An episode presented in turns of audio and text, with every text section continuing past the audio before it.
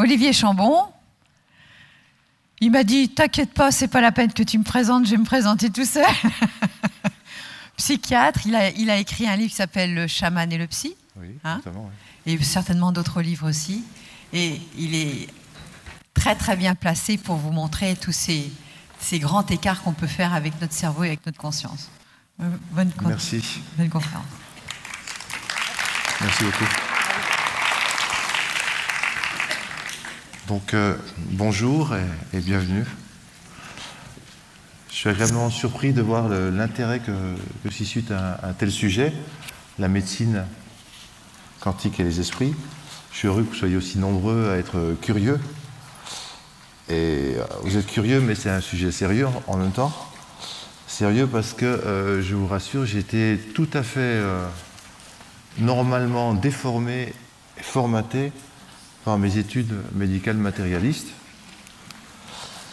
Je suis non seulement médecin psychiatre, mais j'ai aussi parallèlement fait des études en statistique médicale, en psychométrie, c'est-à-dire c'est la science qui valide les échelles de mesure en psychopathologie.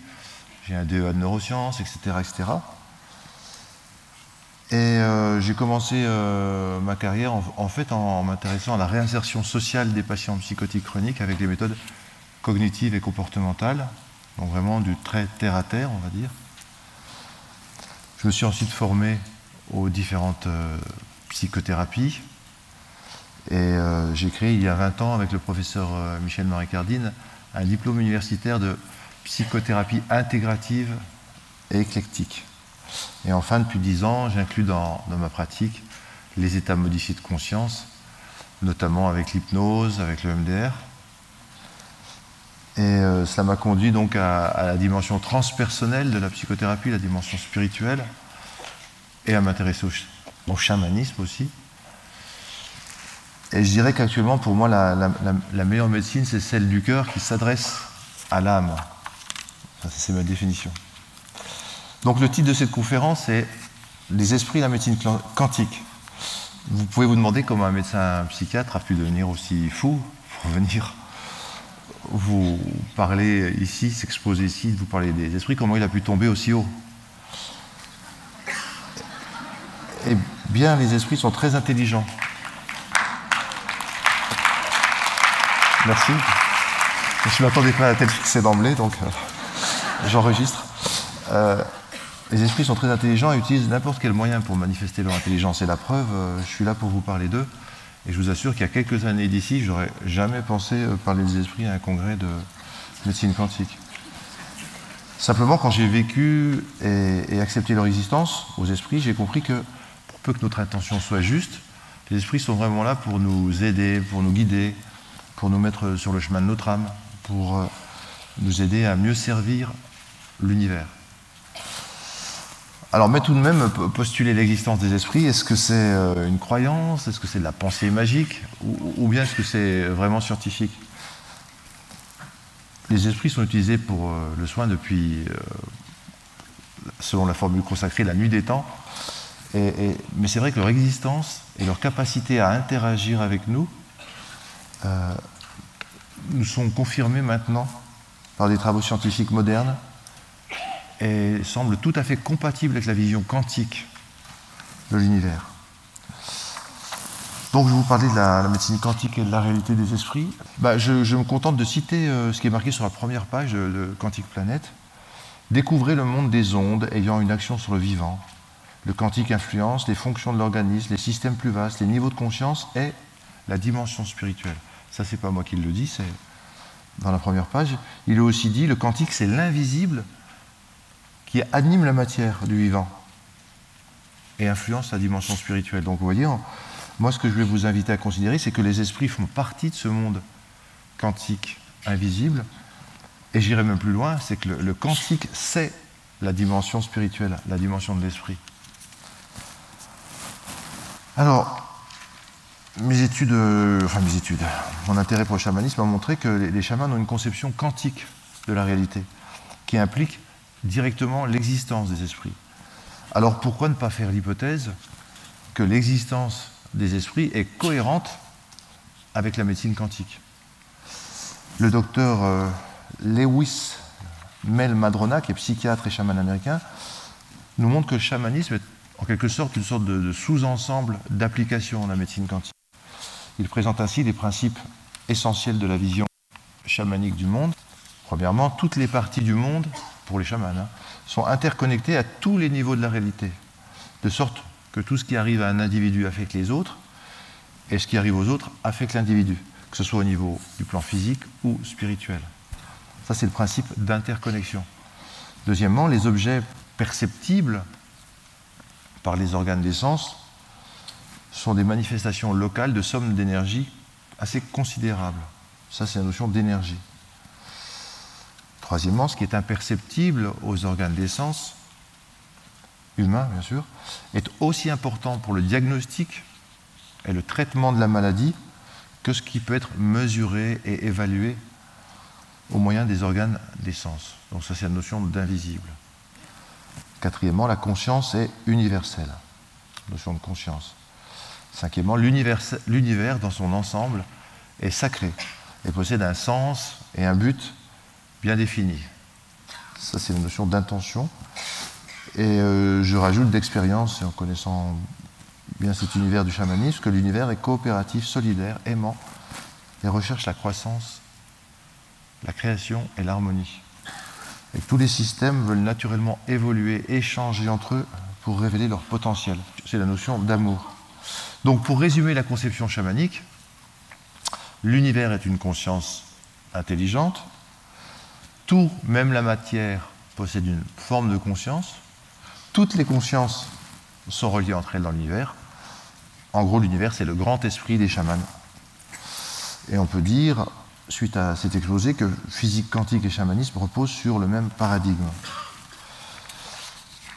La notion de champ est un autre concept qui relie chamanisme et physique quantique.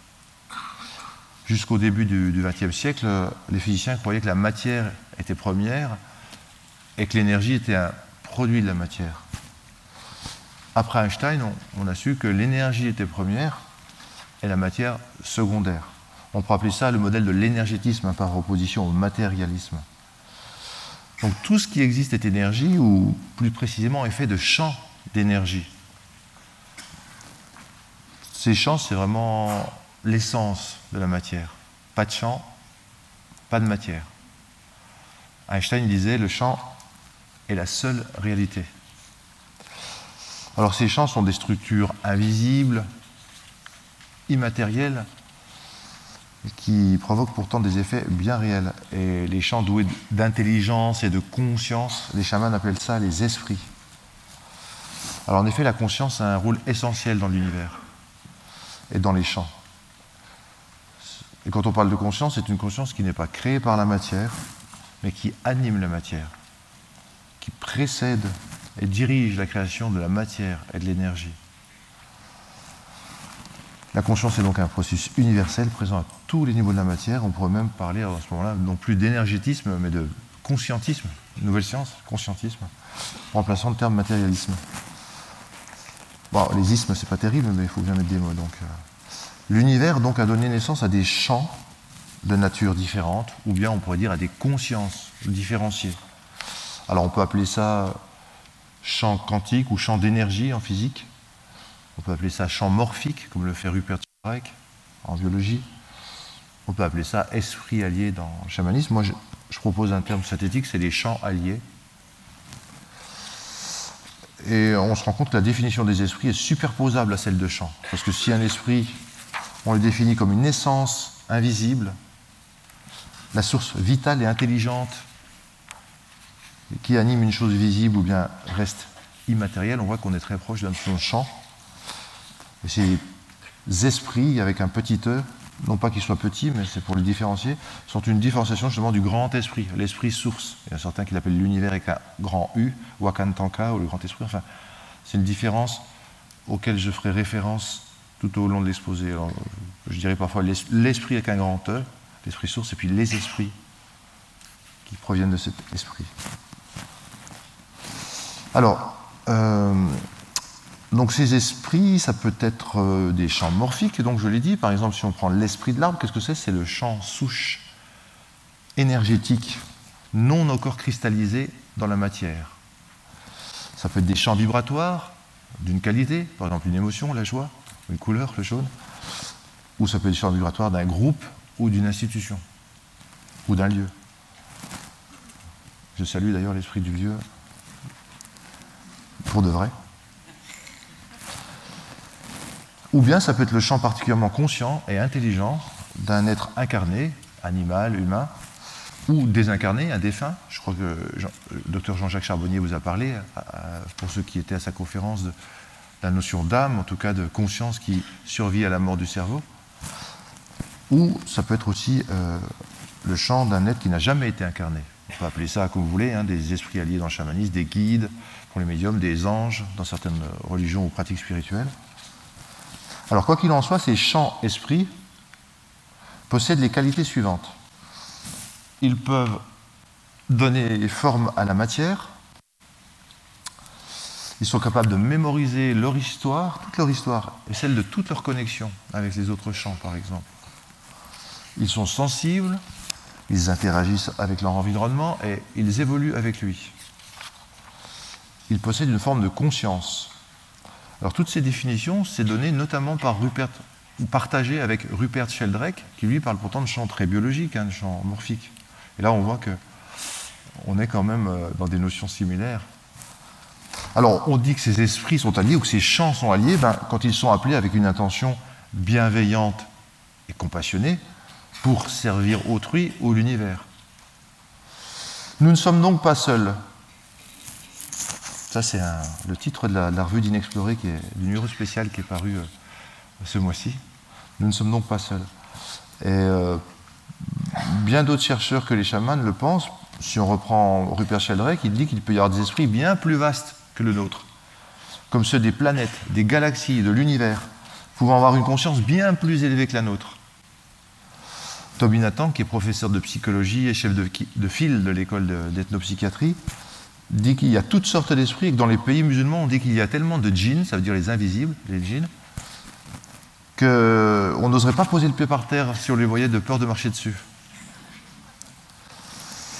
Alors, quels sont les, arguments en faveur d'un esprit de l'univers, d'esprit allié, utile pour la thérapie quantique? Alors, il y a trois façons de répondre à cette question, enfin trois séries d'arguments. L'argument épistémologique, je vais vous le présenter, l'argument pratique, et puis les études scientifiques expérimentales. Alors, du point de vue épistémologique, on me dit souvent comment faites-vous? Enfin, on me dit souvent, on m'a dit de temps en temps, là, euh, on me dit souvent comment faites-vous pour rapprocher des choses si différentes comme la science et la spiritualité? Et dans ces cas-là, je réponds, mais comment en est-on arrivé à séparer des choses qui sont si liées? Comment en est-on arrivé à séparer l'esprit de la matière? On sait que la science matérialiste, depuis Bacon, Descartes, a éliminé l'intuition, les capacités parapsychologiques, les états modifiés de conscience de ces méthodes d'observation. Et elle a rejeté le non matériel de ces objets d'observation. Elle n'a donc développé aucune compétence, cette science matérialiste, dans le domaine des études, de l'étude des phénomènes spirituels. Elle ne peut donc se prononcer légitimement, scientifiquement, sur l'existence ou non de l'âme et des esprits. Donc la position matérialiste qui dit que les esprits n'existent pas, c'est un acte de foi qui ressemble assez ironiquement à un dogme, peut-être un dogme contre-religieux, mais un dogme quand même. Tant que la théorie de l'existence des esprits n'est pas falsifiée, n'est pas invalidée, elle ne peut logiquement être ignorée par la science. Et euh, Kant, ce grand philosophe que vous connaissez tous, disait à propos des esprits, on ne peut trouver aucune raison a priori pour dénier leur existence. Toujours dans, la réflexion épistémologique, la science matérialiste a postulé que seul l'état ordinaire, habituel, de conscience permet d'observer et de comprendre toute la réalité. Alors on appelle ça le cognitivo-centrisme, c'est-à-dire c'est un peu comme euh, si la science avait décrété qu'il y avait un seul état de conscience qui était valable, et tout le reste ne pouvait pas être utilisé. Alors qu'en fait, chaque état de conscience, que ce soit l'état de conscience ordinaire, modifié, chamanique, permet de percevoir un des aspects d'une réalité globale, complexe et à niveau multiple. Notre perception de la, ordinaire de la, réalité est très limitée, hein. la science le sait bien, puisqu'elle a développé des, des, outils, des instruments pour voir l'invisible. Le problème, c'est que cet invisible-là, pour elle, ça ne peut être que de la matière, de l'information, de l'énergie, mais pas de forme consciente, intelligente, pas d'esprit. Ça, c'est un a priori idéologique qui fait qu'elle n'a pas cherché à développer des outils pour percevoir cette forme-là d'invisible, cette forme intelligente d'invisible. Sauf exception, bien sûr, hein, euh, Korotkov, etc. Russell Wallace, qui est, qui est quand même le biologiste co-créateur avec Darwin de la théorie de la sélection naturelle, dit à propos des miracles et des phénomènes spirituels, la théorie la plus scientifique est celle qui explique le mieux toute la gamme des phénomènes constatés.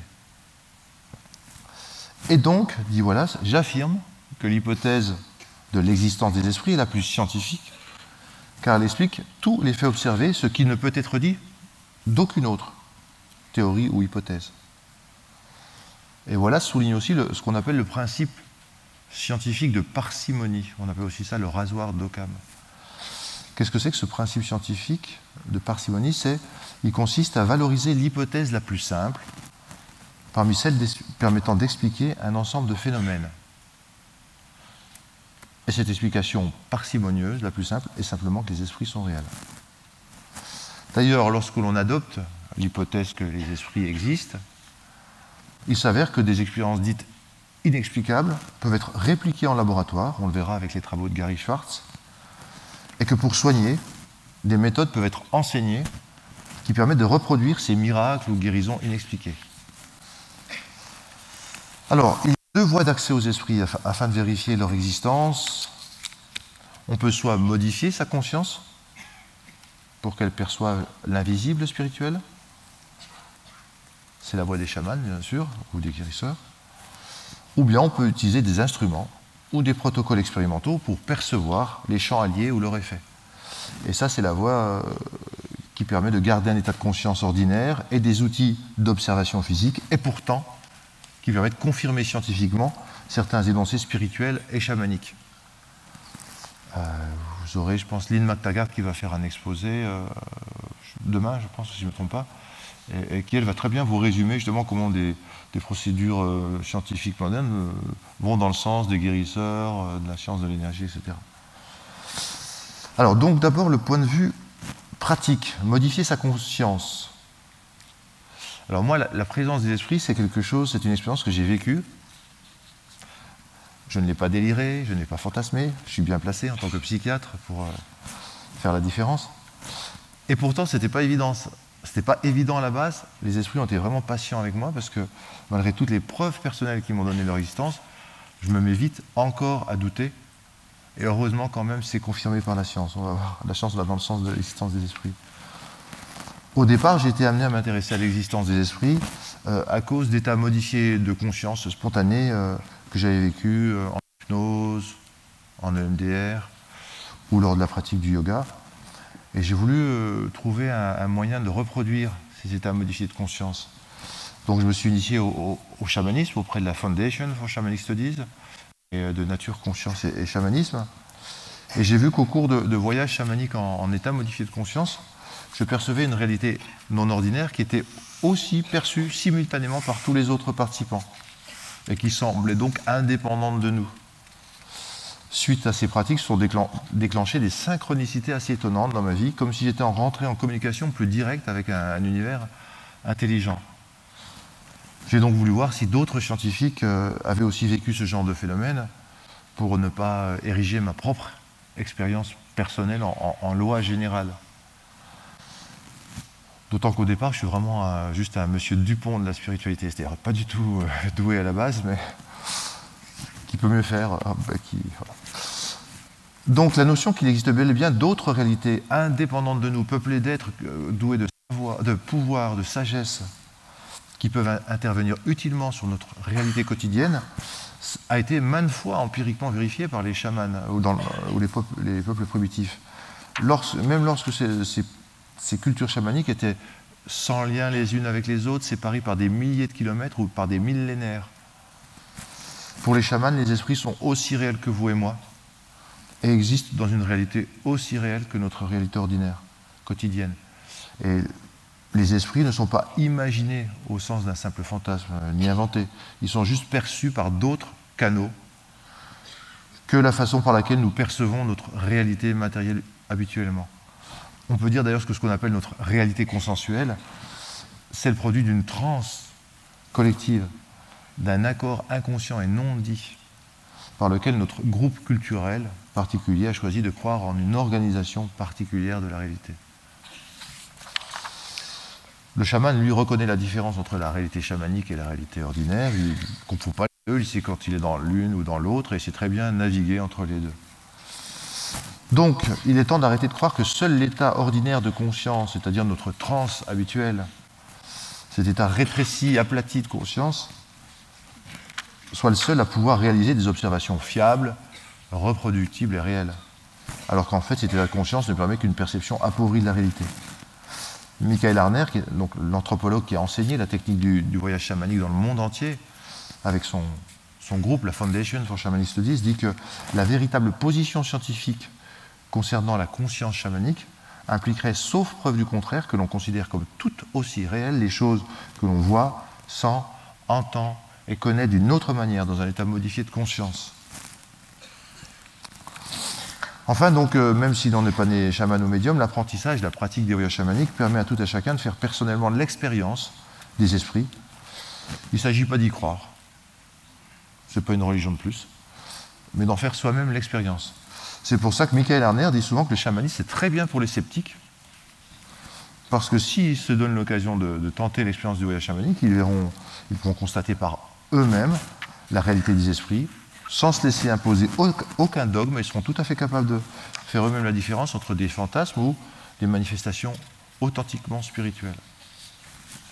Alors j'en viens maintenant au point de vue expérimental et, scientifique.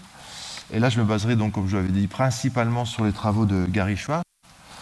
Gary Schwartz est un professeur américain de psychologie, neurologie, psychiatrie et chirurgie, excusez du peu, à l'université d'Arizona c'est vraiment un chercheur émérite reconnu par ses pairs. Il a réalisé des travaux scientifiques remarquables pour montrer l'existence de l'âme, notamment dans ses travaux euh, sur le, contact avec les défunts par l'intermédiaire de médiums, des esprits et de l'esprit avec un grand œuf. Deepak Chopra, dit de Gary Schwartz, Gary Schwartz applique des procédures expérimentales qu'aucun sceptique honnête ne pourrait récuser. Alors Gary Schwartz montre et dit que les esprits collaborent bien volontiers avec l'humanité pour répliquer en laboratoire les phénomènes extraordinaires. Il a pu montrer qu'il existe vraiment un faisceau euh, cohérent d'évidence qui valide les recherches suivantes. Premièrement, les esprits, ou l'esprit, ont vraiment une motivation, un engagement pour aider l'humanité à redécouvrir sa nature spirituelle.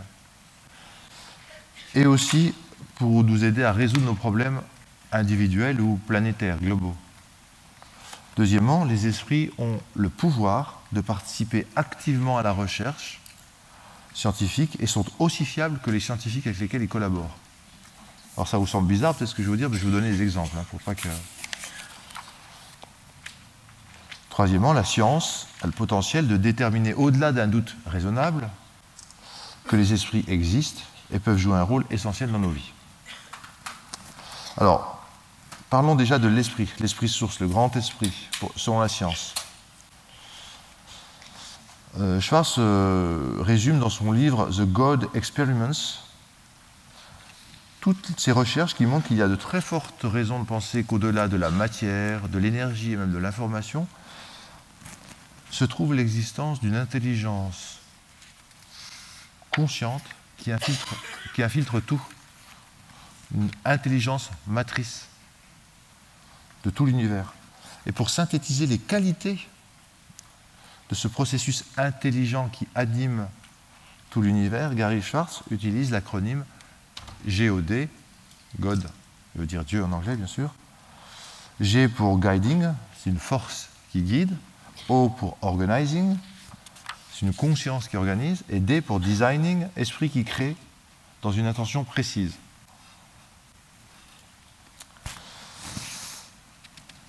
Schwartz démontre aussi à nombreuses reprises comment on peut observer scientifiquement la présence de sens, d'intelligence, d'ordre et d'évolution dans l'univers. Et il montre que la théorie de l'univers créée par le seul hasard et la loi de la sélection naturelle ne marche pas pour rendre compte de l'ordre complexe présent dans l'univers. Cet ordre est bien mieux expliqué par l'hypothèse de l'existence d'un plan intelligent, évolutif et créatif qui procède par essai et erreur. Dans le langage de la physique, ça veut dire que ça implique l'existence d'un champ universel qui fonctionne comme un processus formateur et fournisse une direction intelligente à l'univers. Ce champ universel infuse la conscience à tous les niveaux de l'univers. Alors Schwartz, euh, qui est très pratique, hein, euh, pense aussi retomber dans la vie quotidienne et dans, son livre, il nous donne pas mal d'exemples sur la façon de contacter ce champ d'intelligence universelle, ce God, dans notre vie, pour lui demander conseil et aide. C'est un peu comme pour les chamans, demander conseil au grand esprit. Alors, sur quoi se base Schwartz, notamment pour euh, parler d'un God je, vous abréger, je ne vais pas dire GOD à chaque fois. Premièrement, il, s'aperçoit que la, règle est l'ordre, l'inverse. L'ordre est la règle dans l'univers. Il se réfère aussi au niveau de coïncidence ou de synchronicité observé dans la vie quotidienne qui implique l'existence d'une coordination et d'une orchestration assez extraordinaire dans la vie il insiste sur le fait que les probabilités que cet ordre extraordinaire soit lié uniquement au hasard est infinitésimal, statistiquement parlant. Il donne aussi des, exemples d'expériences très simples que tout à chacun peut faire pour montrer que le hasard ne peut pas euh, facilement reproduire l'ordre de l'univers. Il donne par exemple l'exemple des dessins qu'on peut faire avec du sable noir sur du sable blanc. Et si on met ces dessins de sable noir sur le sable blanc dans un baquet et qu'on remue le baquet, il dit vous pourrez faire un milliard de fois l'expérience, deux milliards, trois milliards, il n'y aura jamais un dessin de sable noir sur le sable blanc, il y aura juste des des particules, des, grains de sable blanc, et noir qui se sont mélangés. Pour, les gens qui s'intéressent aux arts ménagers, il y a aussi un exemple plus pratique, plus pratique, c'est si vous lancez des chemises qui ont été portées en l'air, la chance pour qu'elles retombent pliées devant vous là aussi, vous pouvez le faire toute votre vie. Je pense que si vous y arrivez, il faudra, me le dire. Mais il faut quand même qu'il y ait quelqu'un qui ait un, dessin, une, idée, un plan, et qui dirige le processus de pliage des chemises.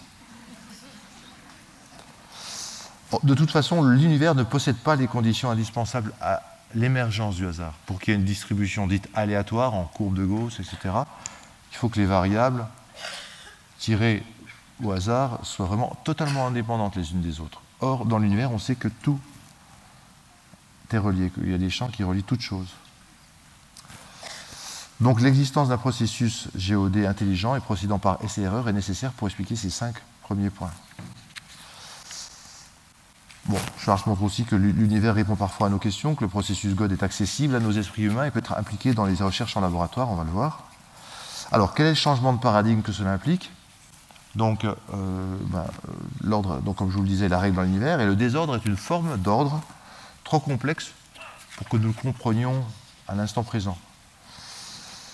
L'interconnexion totale, tout ce que nous faisons, y compris ce que nous pensons, prend place à l'intérieur d'un réseau d'interdépendance et d'intrication.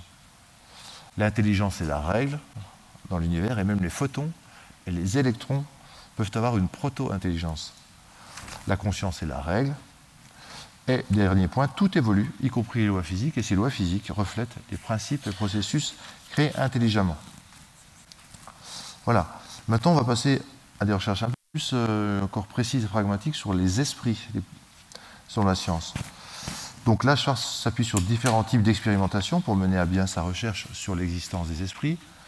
D'une part, il y a un type qu'il appelle la science appliquée à soi-même, dans laquelle euh, la vie quotidienne du, chercheur constitue le cadre de son propre laboratoire d'expérimentation. Par exemple, la personne peut tester l'hypothèse de l'existence des esprits sous forme d'auto-guérison ou de synchronicité remarquable. Là, Schwartz en donne de nombreux exemples et tout le monde est en mesure de pratiquer ses propres expériences à ce niveau-là. Puis il y a surtout le type qui nous intéresse ici, c'est-à-dire les recherches avec protocoles expérimentaux au laboratoire, portant sur un certain nombre de sujets et avec des procédures en double aveugle. Donc Schwartz a créé des protocoles de recherche très inventifs et très convaincants aussi. Il a mis au point un dispositif qu'il appelle le soul phone, donc un téléphone de l'âme, qui permet aux esprits de signaler leur présence, de réaliser des opérations élémentaires et même d'apprendre à répondre par oui ou par non. Et ce qui est intéressant surtout, c'est que ces expériences, Schwartz les a, répétées les a répétées de très nombreuses fois, avec différents médiums, différents guérisseurs, différents esprits. Et toutes ces expériences donnent les mêmes résultats étonnamment convergents. Avant de vous donner ces résultats, de vous donner la procédure plus, plus détaillée, déjà rien que pour voir l'état d'esprit très scientifique et objectif de Schwartz.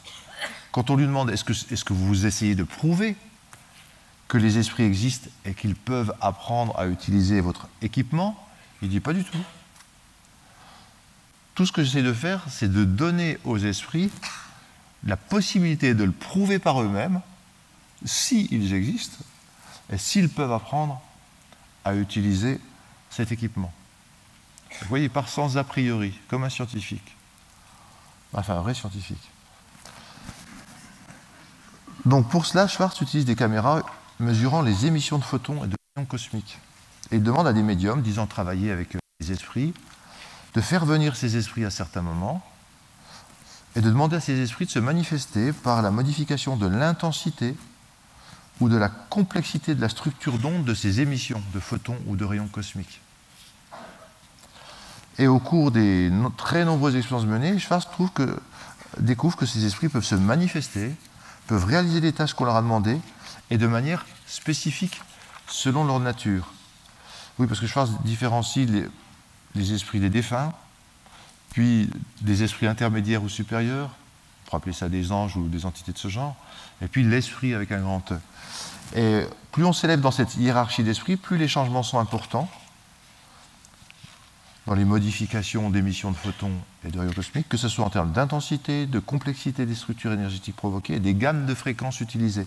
Notamment les rayons cosmiques de, de fréquences de vibration très élevées sont surtout utilisés par l'esprit avec un grand E, le grand esprit, ou les esprits supérieurs. Alors que les âmes des défunts utilisent des émissions, utilisent plus les émissions de photons, qui sont de fréquences de vibration moins élevées. Schwarz montre que ce ne sont pas les intentions des chercheurs qui sont à l'origine de ces modifications, mais il montre aussi que lorsque le médium a la volonté de collaborer activement lui-même avec les esprits, les résultats sont encore plus frappants quand il laisse faire les esprits seuls. Et vous devez voir là qu'il y a un transparent. Oui, Schwarz avait encore une autre étude où il avait demandé à un médium d'augmenter intentionnellement, euh, à distance, la croissance de graines végétales selon trois modalités. La première, par sa seule intention, celle du médium. La deuxième, lorsque le médium demande à son esprit allié de le faire. Et la troisième, lorsque on combine à la fois l'intervention de l'esprit et l'intention du médium. Eh bien, la croissance des graines, fut, augmentée par rapport aux graines contrôle pour lesquelles il n'y avait pas d'intervention dans les trois modalités, mais simplement de manière de plus en plus forte, en passant de 1, puis à 2, puis à 3. Donc ça, ça rejoint bien les données euh, qui montrent que certes les guérisseurs peuvent être des canaux pour les esprits, mais que leur propre intention aussi joue un rôle, pour peu qu'elle soit bienveillante et thérapeutique. Donc, euh, Schwartz se dit en conclusion que tout semble indiquer que les esprits sont toujours là, présents auprès de nous, faciles à contacter et volontiers disponibles pour nous aider. Et ça, on voit à quel point ces conclusions euh, sont en totale résonance et en parfaite adéquation avec le vécu des chamans. Parlons maintenant de l'âme et de la science. Alors, bon, il y a eu le docteur Charbonnier qui vous a parlé des expériences de mort imminente, il y a les fameux, les fameux phénomènes de vision des agonisants, les expériences de contact avec les défunts spontanées ou induites par les médiums ou par EMDR. Eh bien, toutes ces expériences sont en faveur d'une très probable survie de la conscience après la mort. Conscience qui semble donc indépendante du cerveau. Il faut donc réhabiliter le, la notion d'âme. le modèle matérialiste qui disait que le cerveau euh, créait la conscience comme le foie sécrète la bile, à l'époque on disait ça, euh, n'est absolument pas valable. Le cerveau a besoin de la conscience pour fonctionner. La conscience n'a pas besoin du cerveau. Et quand elle se, sépare du cerveau à la mort, elle fonctionne beaucoup mieux, la conscience. Les scientifiques matérialistes n'ont donc pas cherché à prouver l'essence, l'existence pardon, de l'âme. Cependant, ils n'ont pas pu prouver que l'âme n'existait pas. Et comme on dit toujours, euh, l'absence de preuve n'est pas la preuve de l'absence. Alors il y a d'autres scientifiques que Schwartz hein, qui ont montré la, possibilité d'un contact entre les âmes des défunts et les vivants. Par exemple, Julie Bechel au Winbridge Institute, qui a pu en démontrer l'existence de ce contact avec des protocoles expérimentaux très stricts et la participation de médiums recevant des informations précises des défunts. Et dans toutes ces études, les faits penchent très largement en faveur de l'hypothèse d'une survie de la conscience après la mort et de la possibilité de contact entre la conscience des défunts et celle des vivants. Schwartz, d'ailleurs, dans ses études, dit que les, esprits des défunts contactés dans la recherche semblent bienveillants et impliqués, eux aussi, hein, comme tous les autres esprits, dans le bien-être et notre évolution. Donc on est très proche des chamans et du culte qu'ils portent aux ancêtres, dont ils se servent aussi pour le soin. C'est important d'ailleurs euh, pour, nous tous personnellement de savoir qu'il existe des champs compassionnés auxquels se relier après la mort. Et euh, dans les expériences de, mort imminente, il y a une expérience universelle qui est la rencontre de l'être de lumière à la sortie du, tunnel. Et cet être lumière est décrit vraiment à chaque fois comme un océan d'amour, de sagesse, où toute la connaissance de l'univers est réunie. Donc c'est vraiment un champ d'amour et de connaissance illimité, cet être lumière. Nous deviendrons donc nous-mêmes des âmes, plus ou moins, dans un avenir plus ou moins bref, et des esprits désincarnés. Donc se demander s'il existe des esprits autres nos défunts revient à se poser les questions suivantes. Sommes-nous les seuls êtres doués de conscience dans l'univers? Et sommes-nous les seuls êtres conscients amenés à devenir des consciences non matérialisées, désincarnées dans l'univers? Très logiquement, la réponse à ces deux questions est non, il n'y a pas de raison. En réalité, il y a bien des chances qu'il y ait d'autres mondes, peuplés d'êtres conscients qui puissent exister non matérielle. Il y a donc bien des chances que les esprits existent et il est très scientifique d'en faire l'hypothèse. Alors, comment, pour moi qui suis thérapeute, comment utiliser cette conscience des esprits dans un modèle thérapeutique? En se, basant sur le fait que l'univers est une conscience intelligente et aimante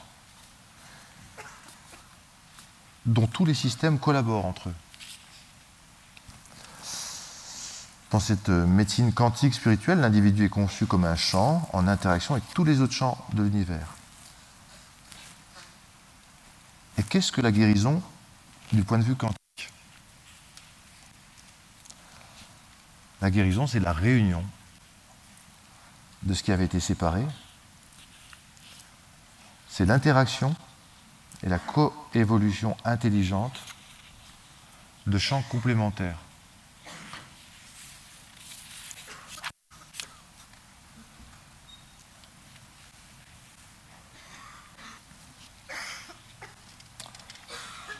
Système évolue grâce aux échanges avec d'autres systèmes.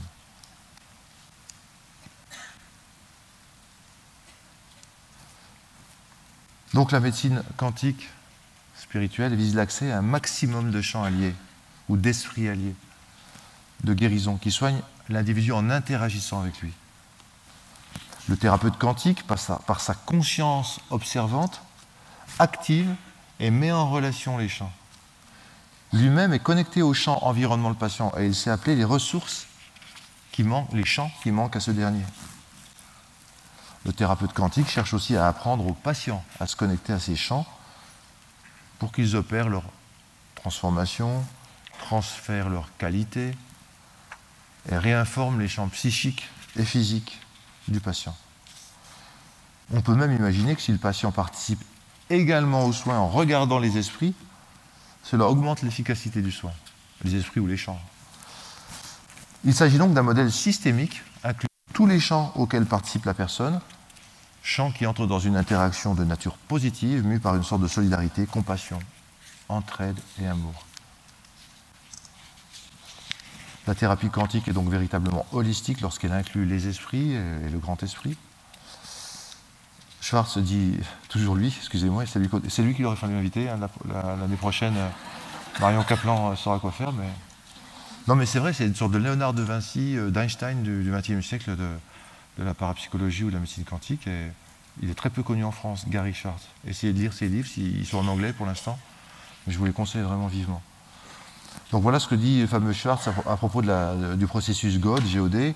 Quand nous acceptons l'évidence de l'existence d'un plan intelligent évolutif, présent dans toute chose, nous trouvons une excellente raison pour que les soignants prient pour leurs patients et s'ouvrent à l'idée de recevoir assistance de cette intelligence supérieure. Le processus de soin peut alors être conçu comme une route à trois voies entre le patient, le soignant et God. Le modèle ACT, qui veut dire approche chamanique de la thérapie de Liliane van der Velde, est un exemple typique de thérapie quantique spirituelle utilisant les champs alliés de guérison. L'ACT, donc approche chamanique de la thérapie, s'appuie sur les principes suivants. S'il y a disharmonie ou maladie, c'est un signe de perte de lien avec une ressource, avec un champ. L'univers est intelligent et n'exclut rien, donc la ressource nécessaire existe et veut naturellement être intégrée et utilisée pour aller dans le sens de l'évolution globale. En se reliant, par exemple, par des techniques chamaniques, on peut faire appel à ces ressources, à ce flux d'intelligence et de champs alliés pour les intégrer. Il faut donc contacter le niveau quantique d'observateurs pour activer ces champs et collaborer consciemment avec l'intelligence God et avec les champs différenciés spécifiques qu'on appelle les esprits. Et pour cela, il y a une, euh, diapositive, un PowerPoint. Vous voyez, on peut dire dans ce schéma que, dire que le relais de conscience, là, c'est le, relais de conscience, c'est le processus God dont parle Gary Schwartz. Euh, les alliés, les esprits alliés sont des champs différenciés spécifiques le thérapeute passe par ses esprits alliés contacter le processus euh, universel, on va dire.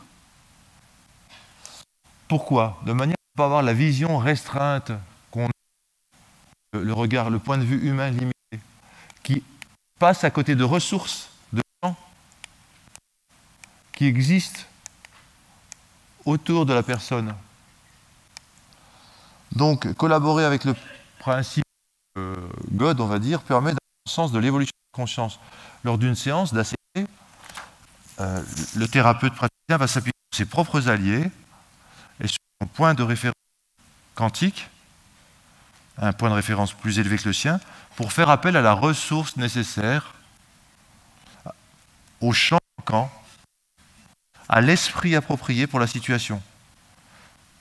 En plus, grâce à la vision témoin, accompagner l'intégration de ce champ dans toutes les strates de la conscience du patient. Donc à l'image du fonctionnement de l'univers, toute approche de médecine quantique est donc, ou devrait être, intégrative, c'est-à-dire toutes les approches thérapeutiques connues peuvent être incluses à l'intérieur. Le retraite holistique, c'est-à-dire s'intéresser non seulement au corps, mais aussi aux émotions, au mental, à l'âme, aux esprits, à l'esprit. Elle devrait être organique, c'est-à-dire qu'elle devrait considérer l'univers comme un organisme vivant dont toutes les parties, toutes les cellules, y compris vous et moi, sont interdépendantes. Elle devrait être systémique, c'est-à-dire inclure tous les champs auxquels participe la personne. Elle devrait être évolutive, c'est-à-dire collaborer au sens de l'univers.